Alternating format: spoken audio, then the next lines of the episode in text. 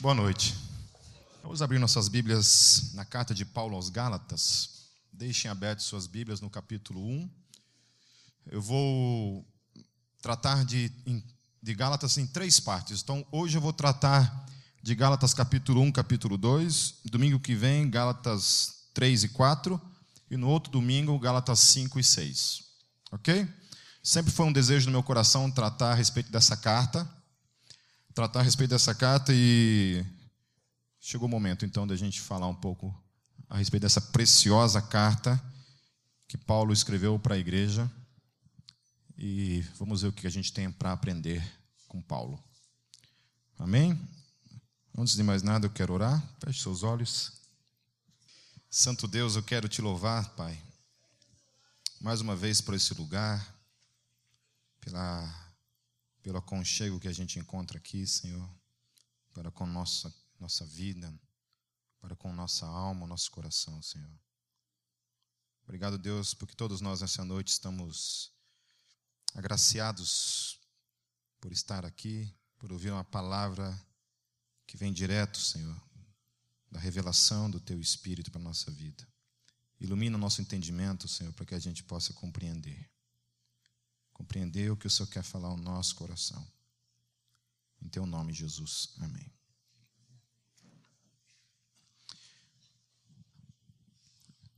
A mensagem disso que eu vou tratar vai ser sempre tratando sobre duas coisas: o evangelho da graça versus o evangelho dos perturbadores. OK? Outras versões falam inquietude, sobre inquietar então, seriam os inquietadores. Ok? Então, o evangelho da graça versus o evangelho dos perturbadores, o evangelho dos inquietadores. Um perturbador é alguém que né, tem aquele amigo mala que não, não pode ver você quieto, fica te incomodando, né, fica te perturbando. Né? Às vezes pode ser teu marido, pode ser tua esposa, né? pode ser teu filho, pode ser teu pai mala, né? tua mãe, tua sogra, o pastor. Pode ser também, por que não? Né? E por aí vai. Então, perturbador é aquele que perturba. É meio redundante essa palavra, né? Mas é isso. É o cara que não pode ver quieto, ele tem que incomodar, ele tem que perturbar. De alguma forma, ele tem que tirar você daquela, daquele lugar em que você está para conduzi-lo para uma outra, uma outra atitude. Às vezes você está lá em paz, no espírito, vem o perturbador, aquele cara que não consegue ver você naquela, naquela posição, naquele, naquele momento ali. Ele não consegue, ele tem que te incomodar, ele tem que tirar você dali. Ok? Então é sobre esse tipo de gente que eu quero tratar, ou melhor, esse tipo de pensamento dentro da igreja, e sobre aqueles que então estão caminhando debaixo da graça com aquilo que a revelação nos traz. Então, dentro da fé, nós podemos entrar, encontrar pelo menos três tipos de pessoas. Pessoas que nunca entenderam a graça, e esses são os perturbadores. Pessoas que nunca entenderam o que é o evangelho da graça, o que foi realmente que Cristo fez na cruz por mim, por você, toda a salvação, toda a implicação que a salvação em Cristo nos trouxe naquela cruz naquele dia. Esses são os, os que a gente chama de perturbadores, pessoas que nunca entenderam e depois a gente vai falar um pouquinho mais sobre eles. Aqueles que, graças à graça de Deus, conseguiram entender mesmo, consegue viver a sua vida cristã debaixo da graça, ter uma vida de equilíbrio, uma vida de busca, uma vida de liberdade, porque a graça é liberdade. A graça é a verdadeira liberdade que eu e você podemos encontrar. E um terceiro grupo que até consegue entender um pouco da graça, mas acaba caindo numa, desgraça chamada li, li, liberalismo.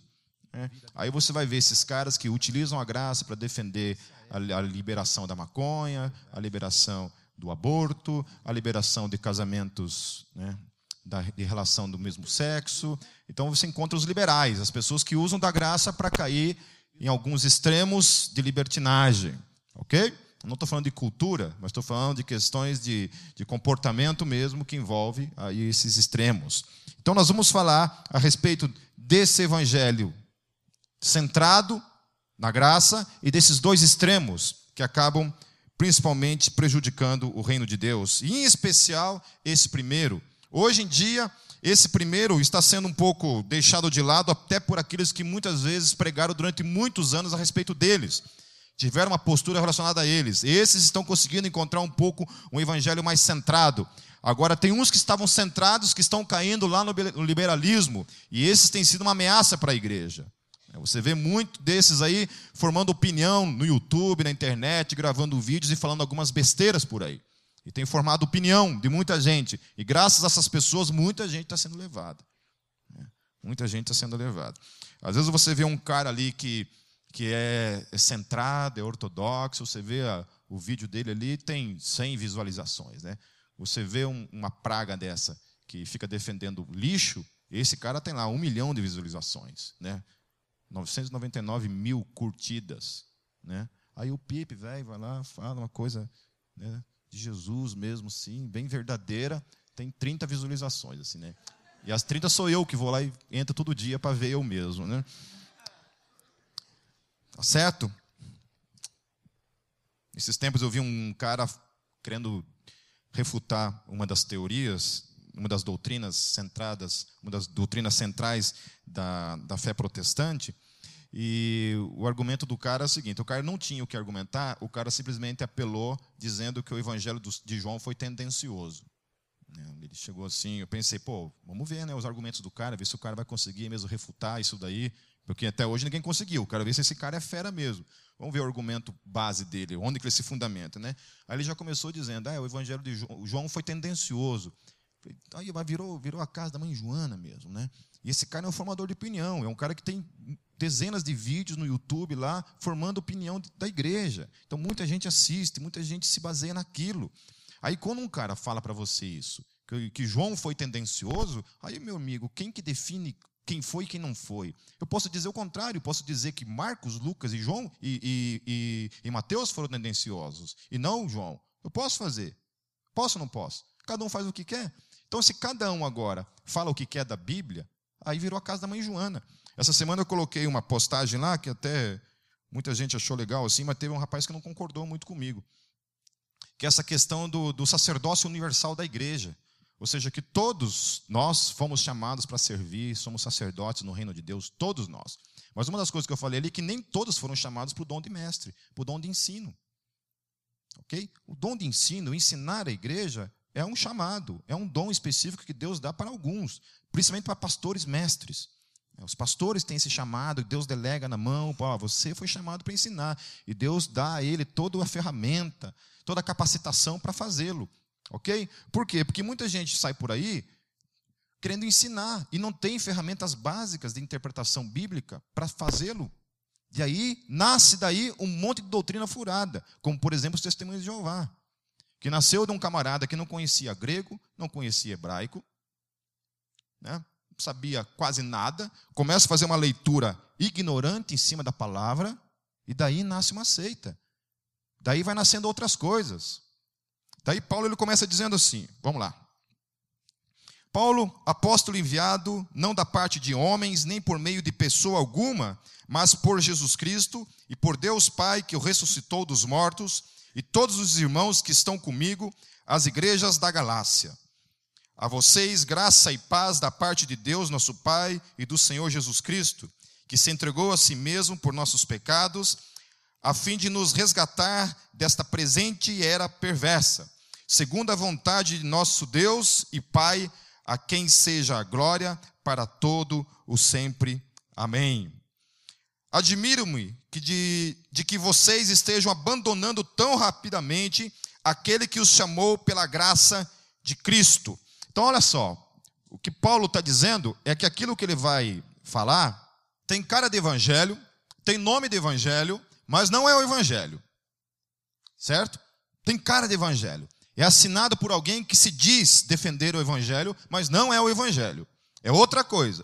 Tem nome de evangelho, mas não é. Aí ele continua: que na realidade não é não é o evangelho. O que ocorre é que algumas pessoas os estão perturbando. Daí eu tirei esse termo perturbadores. Os estão perturbando, querendo perverter o evangelho de Cristo. O evangelho de quem? O evangelho de Cristo. Certo? Então, esses caras que estão aí pregando esse outro evangelho, parecido com o evangelho, com cara de evangelho, mas não é evangelho, estão perturbando o verdadeiro evangelho, que é o evangelho de Cristo. Ok? A gente precisa entender isso. Eles são perturbadores da graça. É gente que não entende a graça, não consegue compreender a graça, eles estão ali para incomodar a graça. De alguma forma, eles querem abalar aquilo que se chama graça dentro da igreja.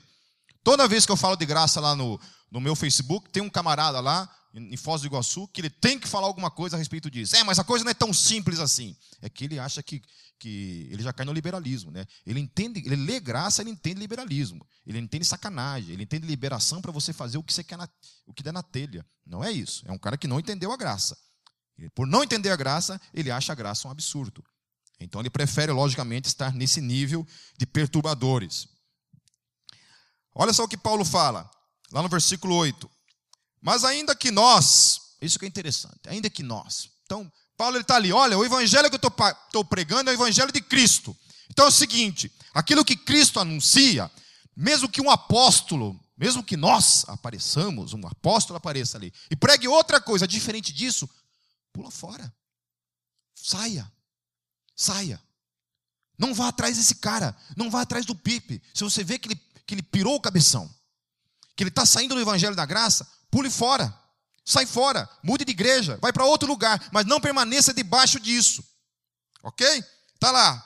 Mas ainda que nós, ou um anjo dos céus, os mormons nasceu de uma revelação de um anjo. Um anjo apareceu falou assim: Olha, ali tem umas tábuas de ouro. Você vai lá, encontrou aquelas tábuas, dali nasce os mormons.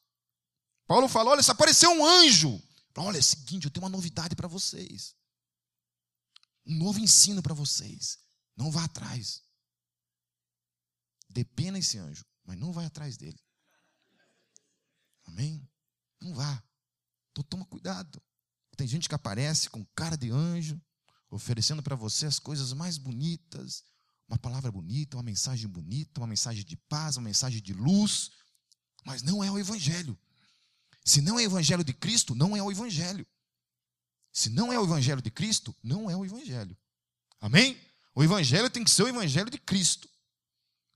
Um amigo meu que está lá na Coreia, essa semana me, me, me chamou, Pipe, o que, que, você acha de um. Chamou o nome da igreja lá, eu não sei o nome dessa igreja, é uma igreja que tem ali perto do, do passeio público. O que, que você acha dessa igreja tal, né? Eu tinha esquecido. falei, ah, não sei, cara, não sei. Não, sei. Não, porque os caras estão falando que Deus é mãe. Que Deus não é pai, Deus é mãe. Eu falei, tanto faz, cara. Você acha que Deus tem um pênis? Você está achando mesmo que Deus é um, um cara, sim, sabe? Né? Macho, sim, sovaco, sim, né? Você acha que Deus é isso, cara? Nem, hum, você acha que Deus é isso? Um cara com barba, que está lá, masculino.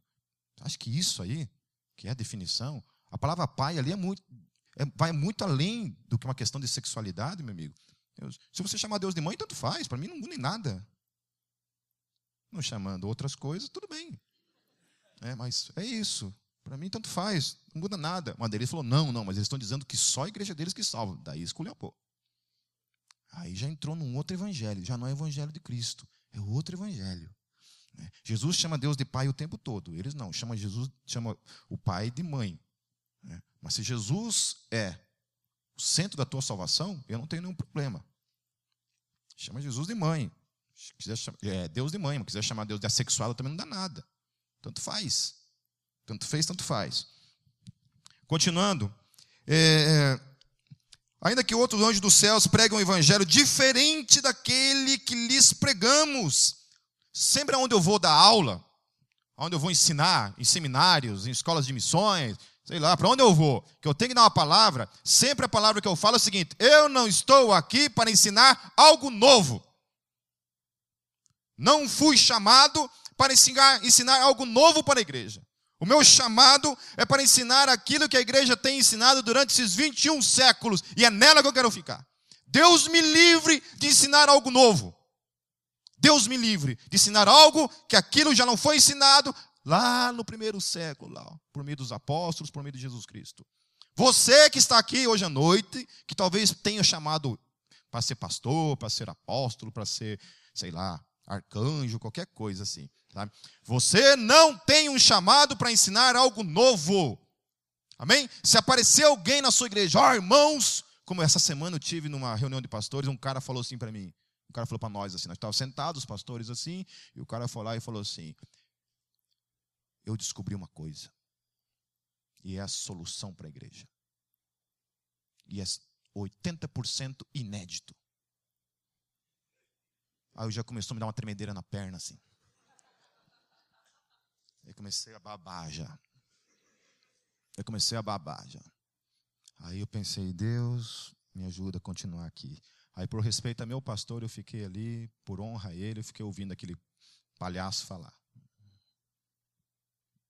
Novo. Novo, meu amigo. Ninguém traz nada novo. A gente está aqui para falar a mesma coisa. A mesma coisa. Pô, eu não aguento mais o Pipe. O Pipe fala sempre as mesmas coisas. Glorifica o teu Deus por isso. Sério. Olha, eu gosto do meu pastor porque ele fala sempre as mesmas coisas. Eu acho que é uma maldição você fazer parte de uma igreja que um pastor fala uma coisa aqui, daqui um mês ele fala outra coisa, daquilo que ele falou agora. A teologia dele é tão jaguara que ele muda de opinião todo mês. Não tem fundamentação, ele vive atrás de novidades. Aqui não. Eu vou morrer falando as mesmas coisas. Se você quiser aguentar eu falando as mesmas coisas, permaneça aqui até a minha morte. Beleza? Depois que eu morrer, se alguém quiser aparecer no, outra coisa nova, né, trazendo alguma coisa nova, vocês empalam o feliz. Beleza? Já está liberada a ordenança aí. Um evangelho diferente daquele que lhes pregamos, que seja amaldiçoado. Em algumas versões falam anátema, para ficar mais chique. Anátema, mas a palavra está dizendo amaldiçoado. Esse cara que vem para perturbar, para ver para vir te tirar do, do lugar onde você está, para ensinar algo novo, para tirar a graça do teu coração, esse cara é maldito, é anátema. Paulo está falando. Se ele vem e te apresenta o evangelho da graça, o evangelho de Cristo, o evangelho da salvação, esse cara é uma benção. Agora, se ele vem apresentar algo novo para você, cuidado. Cuidado quando alguém chega assim: olha, eu tenho algo novo para dizer para vocês. Tome cuidado. Tome cuidado. Continuando no versículo 10. Acaso busco eu agora a aprovação dos homens ou a de Deus? Ou estou tentando agradar aos homens? Se eu não estivesse procurando agradar aos homens, não seria servo de Cristo. É, o Evangelho da Graça, ele propõe Deus agindo sobre o homem aquilo que lhe agrada. O evangelho dos perturbadores visa agradar aos homens e não a Deus. OK? O evangelho da graça, ele é um evangelho que você está absolutamente dependente da salvação que vem por meio dele. Nada do que você fizer ou deixar de fazer influencia na salvação que ele traz sobre a sua vida. Amém? Ele te ama, você o ama, e esse amor move agora você numa vida de obediência uma vida de obediência. Não sei se foi Filipe Anse, uma vez falou que aquele que cogita uma, uma, que a graça, de alguma forma, é uma, uma liberação para que a gente viva uma vida de pecado, é a mesma coisa que dizer de alguém que casa com um compromisso de amor, chega para a pessoa e diz assim: Olha, já que a nossa relação é uma relação de amor, eu posso ter outros casos fora essa relação? É isso. Pessoas que não conseguem entender a graça e propõem uma vida de liberalismo, estão literalmente chamando o evangelho da graça do evangelho da prostituição.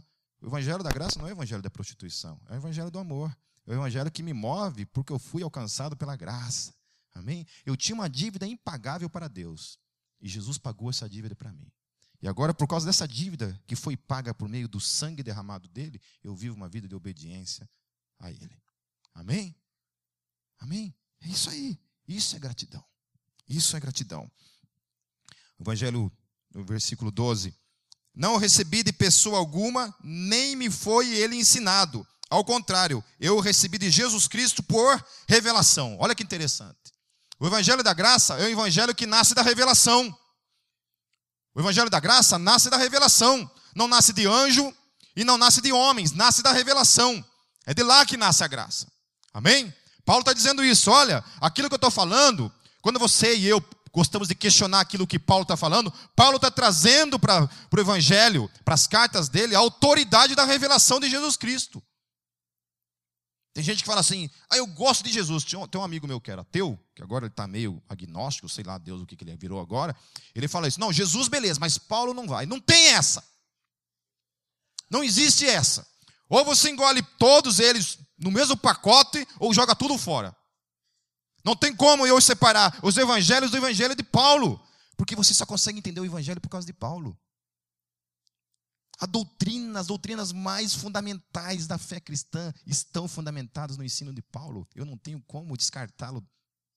Se eu descartar a carta de Romanos, eu fico perdido. Se eu descartar a carta de Gálatas, eu fico perdido.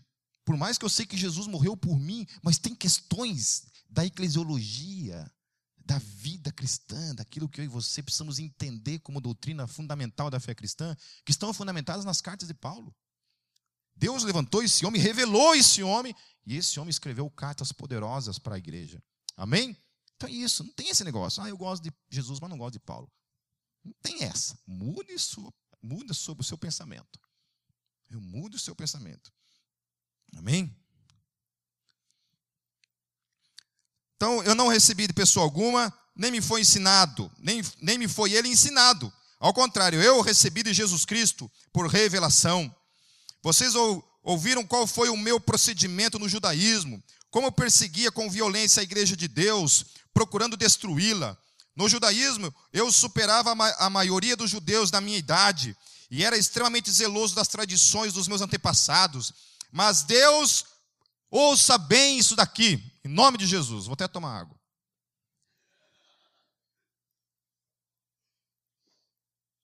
Essa semana lá no, no encontro de pastores, é, cada pastor tinha que dar um testemunho de um milagre que tinha acontecido na sua vida. Eu falei, só um? Só um. Um só, um só. Cada um tinha que falar um milagre. Nossa, muito benção mesmo. Cada um falando assim dos milagres. E tremendo ver como Deus age, até na vida dos pastores. Né? E, e eu falei assim, eu tenho um milagre. Eu estou aqui por causa do milagre. O, o, o meu, a minha vida no milagre começou no dia em que eu nasci. Eu nasci de parteira, em casa. É, me enrolei todo no cordão umbilical. A cabeça se enrolou. Não tinha espaço. Não tinha espaço. Ou era o cordão ou era a cabeça, um dos dois. E eu me enrolei no cordão umbilical. E a parteira falou assim: Olha, ou, ou tua esposa ou o menino. Um dos dois vai ter que morrer. Meu pai correu numa igreja que tinha ali perto e pediu para orarem, porque o médico, a parteira tinha falado isso. Né? Quando meu pai volta para casa, já está lá o, o parrudinho, o cabeçudinho assim, nascido. Eu sou fruto de um milagre. Eu estou aqui hoje por causa de um milagre. Então eu testemunhei isso, que a minha vida foi do milagre. Agora, eu creio nisso que Paulo está falando. E eu creio que cada um de vocês aqui, que estão aqui, se encaixam perfeitamente nessa realidade do chamado. Olha o que, Paulo está dizendo. No versículo 15. Mas Deus me separou desde o ventre materno. Paulo está dizendo que Deus o separou desde o ventre materno. Repita comigo. Desde o ventre materno. Deus me separou.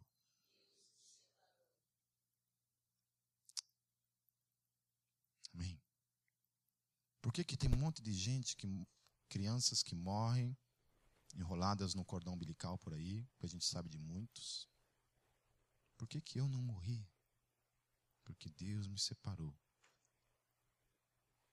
no ventre da minha mãe. Nenhum cordão poderia impedir eu de estar aqui hoje nenhum nada, nenhuma doença de quando você era criança, nenhuma onça podia comer você quando criança.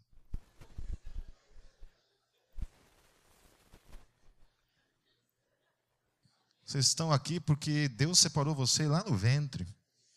Amém? Deus olhou para aquele bichinho meio feinho lá dentro, lá sem forma, falou assim: é esse aí que eu quero. Você nem tinha pecado ainda. Já era um pecadorzinho, lógico. mas ainda não tinha feito absolutamente nada. A graça já te alcançou lá. A graça já te elegeu. A graça já te disse: esse é meu. Esse aqui ninguém toca. Paulo está descrevendo isso. E Paulo começa a falar assim: olha, é o seguinte, eu fui um cara que matou muita gente, fiz isso, fiz aquilo. Eu era perseguidor da igreja. Eu era um judeu fiel, um cara que obedecia mesmo a lei, estava ali, tal. E Paulo olha para toda essa desgraça da vida dele, que envolvia inclusive os assassinatos que ele tinha cometido. Ele olha para isso e ele enxerga a graça. Ele fala assim: Mas Deus me separou lá no ventre, me chamou, me trouxe. Amém? Amém? Mas Deus me separou desde o ventre materno e me chamou por sua graça, quando lhe agradou revelar o seu filho em mim, para que eu o anunciasse entre os gentios. Não consultei pessoa alguma, tampouco subi a Jerusalém para ver os que já eram apóstolos antes de mim, mas de imediato parti para a Arábia e voltei outra vez a Damasco. O evangelho da graça, ele nasce desde o ventre. O evangelho dos perturbadores nasce da escolha e da força do homem. Eles não confiam na graça. Eles querem cooperar com a graça. De alguma forma, eles acham que pode, de alguma forma, dar uma, né, uma enfeitadinha na graça. Vamos acrescentar aqui o seguinte: a graça não é suficiente. Acrescentamos aqui: a partir de hoje é proibido rapar o sovaco. E o bigode também. Mulher que de Deus tem que ser bigoduda. Mulher de Deus. Toda vez que eu vou levar meu filho para a escola, passa por mim assim, uma mãe com duas crianças. A menina deve ter uns 10, 12 anos. O cabelo dela é aqui no tornozelo, assim. Aquela, aquela, aquela escravinha daquele tamanho ali. Coitadinha da menina. Coitadinha. Não, tá ali. No meu tempo de escola, tinha uma, umas meninas que eram da congregação Cristã do Brasil, e elas chegavam na igreja de saia, sim, saiona. Aí elas dentro da mochila carregavam as calças, né? Daí iam pro banheiro e colocavam as calças. Ficava a aula inteira com calça. Aí depois, né? Tá ali. Então a gente tem que incrementar, a gente tem que colocar alguma coisinha a mais. Alguma coisinha a mais. O evangelho da graça nasce desde o ventre. O evangelho dos perturbadores nasce então da escolha e da força do homem. Já falei sobre isso. No evangelho da graça, no Evangelho da, da graça de Cristo, ixi, no Evangelho da graça, Cristo é revelado no homem. Paulo está falando lá no versículo 16. Não vou ficar vendo, lendo versículo por versículo, vamos dando uma pulada aí.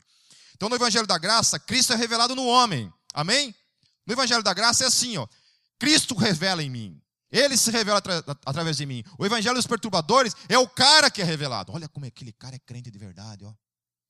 Olha o terno, a gravata dele, ó. Aquela ali é de Deus, olha, não corta um centímetro do cabelo. Aquele bigode ali é santo. Ó. Aquela perna peluda ali, olha. Minhas tias, gente, parece lobisomem, sério mesmo. Eu tenho medo de, de, cumprimentar elas assim, sabe? Eu cumprimento elas que nem macho. E aí, tia? Beleza? Eu cumprimento elas como se estivesse cumprimentando o homem. E aí, tia? Tudo na paz? Tudo, né? Bicho feio, cara. Bicho pega ali. Então, Cristo é revelado quando o Evangelho é da graça. Quando o Evangelho é do homem, a força está no homem. A preocupação toda está no homem, não é Cristo que é revelado. É o homem que é revelado. Não sei se vocês estão entendendo. Estou sendo muito confuso nisso. Você tem que exteriorizar isso. Isso, de alguma forma, você precisa, né? Definição, assim. Olha, você não pode andar com as pessoas do mundo. Né? É como se gravata eterno fosse uma coisa que nasceu, nasceu no Evangelho. Entendeu? Como se isso não tem no mundo também. Não existe um estilo de música crente. Não existe. Não existe um estilo de música crente. Não existe uma roupa crente. Lá em Foz do Iguaçu tinha uma igreja que as irmãs todas se vestiam de azul, de cetim, a roupa mais jacu do universo. Olha, acho que o Espírito Santo tinha vergonha de habitar naqueles, naquelas pessoas lá. Meu Deus, ele falava assim, cara, vou habitar porque tem uma promessa, né? Porque porque o jacu do mato, né?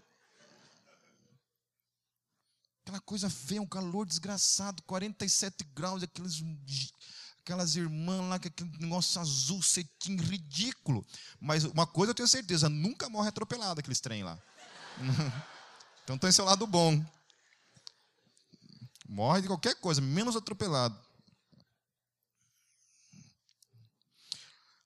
Continuando, é, o Evangelho da Graça, ele não anula a liberdade dos outros. Capítulo 2, versículo 3.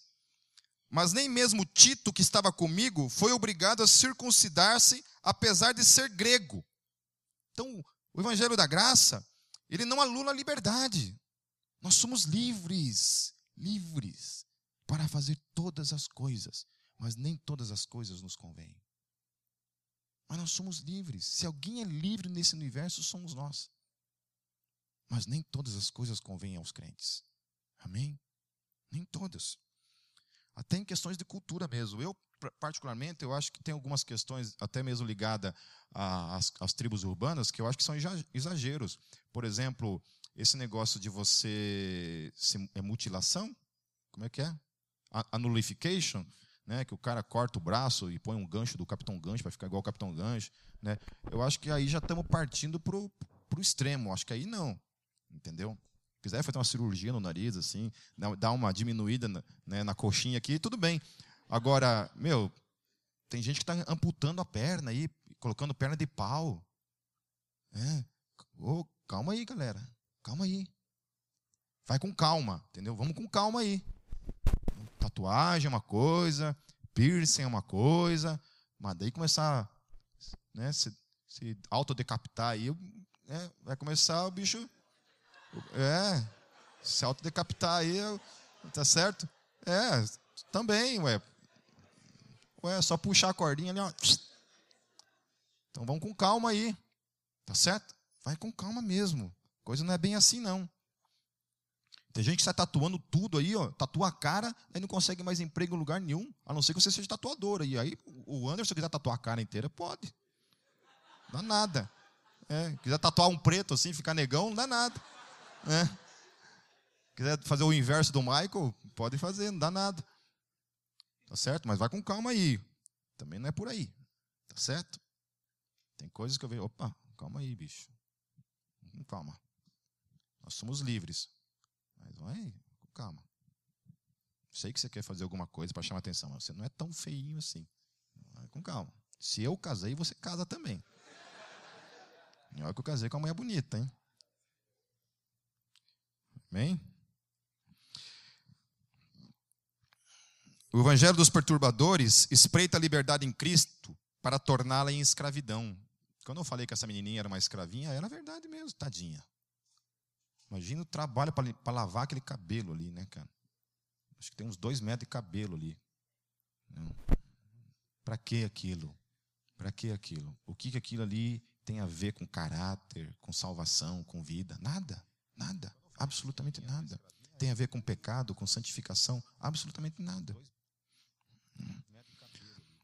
Os que foram libertos pelo Evangelho da Graça não vivem uma vida de aparências. Capítulo 2, versos 11 a 14. Quando, porém, Pedro veio a Antioquia, enfrentei-o face a face, por sua atitude condenável, pois antes de chegarem alguns da parte de Tiago, ele comia com os gentios. Quando, porém, eles chegaram, afastou-se e separou-se dos gentios, temendo os que eram da circuncisão. Os demais judeus também se uniram a ele nessa hipocrisia, de modo que até Barnabé se deixou levar. Quando vi que não estavam andando de acordo com a verdade do evangelho, declarei a Pedro diante de todos: Você é judeu, mas vive como gentil e não como judeu. Portanto, como pode obrigar gentios a viverem como judeus? Amém? Então lá, Pedrão, o apóstolo está lá, quando está no meio dos gentios, ele se comporta que nem gentil, age como gentios. Quando chegavam os judeus, Paulo virava casaca, não se misturava com os gentios. Queria, não, não, não me misturo com esses caras. Esses caras são salvos, mas é uma classe menor que nós. Nós judeus, nós somos judeus. Então, como judeus, a gente tem um, um patamar acima. Estamos, estamos num patamar acima. Agora, os gentios não. Então, ele não se misturava. Paulo chega e fala assim: olha, escuta aqui. Você é judeu e vive como gentil. Se você vive como gentil, você não pode obrigar os gentios a viverem como judeus. Amém? Amém? Certo? Continuando. Eu gostaria de destacar as palavras. Ouça bem. Eu gostaria de destacar as palavras. Por que obrigas os gentios a viverem como judeus? Repitam comigo. Por que obrigas os gentios a viverem como judeus? Amém? Amém. O que, que é obrigar um gentio a viver como um judeu? É obrigar um gentio a viver a obediência da lei. É obrigar um gentio a viver uma vida de circuncisão. É fazer um gentio obedecer o sábado, guardar o sábado. É fazer um gentio guardar festas judaicas. Ok? É fazer um gentio ficar tatuando estrela de Israel. Porque acha que aquele símbolo de alguma forma é um símbolo santo. É obrigar gentio a ficar olhando para Israel como o centro do mundo. É considerar judeu acima de gentil. Isso é. Isso é. Isso é. Então, por que obrigas os gentios a viverem como judeus? Deixe os gentios quietos. Os gentios são salvos pela graça. Eles estão fora disso. Não tem mais nada a ver com isso. Quando a igreja de Jerusalém se reúne para definir a conduta dos gentios, eles falam sobre três coisas apenas. Guarda isso que eu estou falando. Há três, somente três coisas que os apóstolos declaram para os gentios, que são eu e você. Eu e você. Algumas pessoas ali olharam para o meu sobrenome e falaram que eu tenho origem judaica. Eu falei assim! E daí? Ô oh, Pipe, você tem sangue judeu. E daí? Se não for Cristo, eu vou para o inferno, olha, sendo neto de Abraão ou não. Eu posso ser o próprio Abraão. Eu vou para o réu do mesmo jeito, se Cristo não for o Senhor da minha vida. Uma vez que Cristo é Senhor da minha vida, tanto faz. Em Cristo não há judeu, não há gentil, não há mulher, não há homem, não há servo, não há, não há senhor, não há judeu, não há grego. É tudo uma coisa só. Amém? É a graça que nos coloca tudo no mesmo balaio, no mesmo lugar. É a graça. Então, por que obriga os gentios a viverem como judeus? Então a igreja chega, os apóstolos chegam e falam assim: olha, somente três coisas. Primeira coisa, se abstenha da prostituição. Isso é lei. Judeu, gentil, não pode tchaca-tchaca. Só dentro do casamento. Ponto. Não pode. Não pode. Se abstenha da prostituição. Segunda coisa, não coma carne sacrificada a ídolos. Ponto. Ter, terceira coisa, se abstenha da idolatria. Ponto. Acabou. Mais nada. Não falaram mais nada. Não falaram assim, olha, guardem dias de festa. Olha, guardem o sábado. Olha, obedeçam isso, isso, isso. Olha, façam isso, isso. Olha, é o seguinte, não façam tatuagem no seu corpo. Olha, seguinte, é, não rape o bigode. Deixe o bigode crescer, irmã, por favor. Sabe, esse tipo de coisa. Sabe, esse tipo de coisa. Vocês, estão, vocês ficam rindo, mas vocês não conhecem minhas tias. Vocês não conhecem. Chega a fazer assim, ó. É, parece o Salvador, o Dali lá. Vamos lá, terminando, gente. Os perturbadores do evangelho são ministros do pecado. Olha isso. Do pecado. Olha o que Paulo está falando no versículo 17 e 18. Se, porém, procurando ser justificados em Cristo, descobrimos que nós mesmos somos pecadores, será Cristo então ministro do pecado? De modo algum. Se reconstruo o que destruí, provo que sou transgressor. Se você é liberto pela graça da lei, se você está liberto e hoje você é uma pessoa livre, se você volta a instituir isso sobre a tua vida, esse legalismo doentio, pragmático, que não tem nada a ver com o evangelho, que é uma praga, pragmático de praga, tá? Não é de, de pragmatismo, de praga. Essa praga de legalismo, se você volta a se colocar debaixo disso aí, Paulo fala que você está voltando para o pecado. Porque a lei, tá a lei diz para mim e para você o seguinte: você é um pecador. Porque você não consegue obedecê-la. Ah, não, mas eu prefiro viver aqui. Mas você não consegue, criatura de Deus. Mas eu quero ficar aqui. Mas você não consegue, seu burro. Não consegue. A lei te condena. A lei está dizendo que você está indo para o inferno. E aí entra a graça. A graça fala assim: vem cá, vem cá. E te transfere dessa escravidão para a liberdade em Cristo Jesus. Agora eu sou livre. Tudo que era para ser feito, Jesus já fez por mim. E agora é movido pelo amor. Aquele Espírito que é santo habita em mim. E ele me move para uma vida de santificação. E agora eu sou livre. Amém? Livre, não libertinagem. Nada de sacanagem. Amém? Não tem nada a ver uma coisa com a outra. É aqui, livre. O evangelho dos perturbadores é o evangelho da, da morte. O da graça é o da vida. Versículos 19 e 20. Por isso, por meio da lei, eu morri para a lei. Amém? Fala assim: eu morri para a lei. Amém? Quando chegam para mim e falam assim, mas por que, que você tem cabelo comprido, irmão? Eu falo, porque eu morri. Porque eu morri. Como morreu? Você está aqui? Não, meu irmão, você não entendeu. Eu estou mortinho.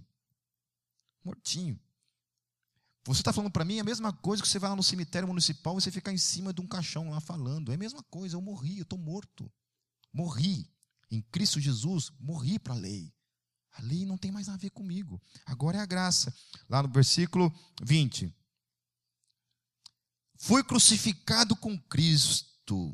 Assim já não sou eu quem vive, mas Cristo vive em mim. A vida que agora vivo no corpo, vivo-a pela fé no Filho de Deus que me amou e se entregou por mim. Amém? Agora eu sou livre, agora Jesus habita em mim. Agora é o seguinte: agora eu, Ele, o Espírito Santo, o pai ou mãe, pode ser também, eu, o Espírito Santo, a mamãe, né? Estamos lá, nós três ali, ó né? Nós quatro, melhor dizendo. Então ali, né? Essa relação de amor. Acabou. Acabou. Se ele me olhou lá no ventre, olhou para mim e falou assim: Você vem cá. A graça já estava inclusa nisso. Bum. A lei apontava: Olha, esse camarada ali vai para o inferno. Mas a graça de Deus pegou eu assim, ó. Vem cá. Me libertou e libertou a você. E para encerrar, o evangelho dos perturbadores anula a graça, pois propõe implicitamente que Cristo morreu em vão. Vocês sabiam disso? Que quando você propõe uma vida de legalismo, você está dizendo que Cristo morreu em vão? Olha o que Paulo está falando lá no versículo 21, para encerrar. Não anulo a graça de Deus, pois se a justiça vem pela lei, Cristo morreu inutilmente. Amém? Repita comigo. Se a justificação vem pela lei, Cristo morreu inutilmente.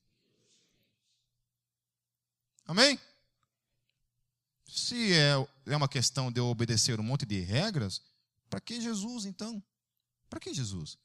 Era, era muito mais simples chegar assim, ao seguinte, Gogotanos, a partir de hoje eu vou estabelecer aqui algumas regras para vocês. Se vocês obedecerem na íntegra essas regras, vocês nunca errarem nenhum ponto durante toda a vida de vocês, vocês serão salvos. O problema é que isso já foi tentado. Isso já foi tentado faz tempo. E esse monte de regras que foi estabelecido colocou todos debaixo do pecado.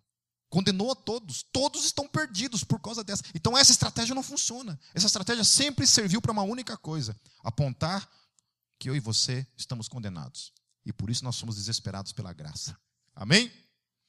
Lá nesse encontro de pastores começaram a falar a respeito do problema do sofrimento. A gente começou a conversar a respeito disso, né? Sobre sofrimento, tal, sobre soberania de Deus, respostas para algumas coisas ali. E Algumas pessoas começaram a falar sobre a, lei da semeadura. Aquilo que você semeia, você colhe. Verdade? Não é verdade. Aquilo que você semeia, você colhe. Assim, mas aí eu falei uma coisa: tudo bem, a lei da semeadura ela é uma verdade. Aquilo que você planta, você colhe. Mas nunca se esqueçam que a graça de Deus está acima de tudo isso. Porque se eu fosse colher tudo aquilo que eu já plantei na minha vida, meu amigo, eu estava lascado. Eu estava lascado. Eu não estaria aqui hoje. Eu plantei muitas coisas, mas a graça de Deus transformou aquilo tudo em bênção na minha vida. Não tenta entender isso. É uma loucura. O Evangelho da graça é uma loucura. Amém? Então nós não somos perturbadores e não somos desse lado da libertinagem também. Mas queremos viver até o fim dos nossos dias fundamentados no Evangelho de Cristo. Amém? O Evangelho de Cristo. O Evangelho de Cristo. Somos livres. Somos livres em Cristo Jesus. Senhor, eu quero eu quero te louvar pelo evangelho da, pelo teu evangelho, pela graça, Senhor, estabelecida na tua palavra e estabelecida por meio do teu sacrifício para nossas vidas, Senhor. Eu quero te louvar, Senhor, porque a tua graça está acima das nossas escolhas, porque a tua, tua graça está acima de tudo aquilo que a gente planta, Senhor, porque a tua graça está acima de nós mesmos. Porque antes mesmo, Senhor, da gente ter qualquer concepção acerca de qualquer coisa, lá no ventre da nossa mãe, o Senhor já nos chamou, o Senhor já nos escolheu. Lá, lá, antes de todas as coisas, o Senhor já nos chamou. E o Senhor revelou Cristo em cada um de nós. Isso é um privilégio, Senhor. Fruto da tua graça. Isso nunca veio de nós mesmos. Obrigado por essa noite, porque a gente está tendo o privilégio de ouvir uma palavra, Senhor, que nos, nos liberta, que nos fortalece, que nos fundamenta, Senhor, para que a gente possa continuar caminhando até o fim, debaixo da tua graça, debaixo da revelação do teu evangelho, por meio de Paulo, trazido por meio do teu espírito para nossas vidas. Nos abençoe, Senhor. Nos abençoe para a glória do teu nome, Jesus. Amém.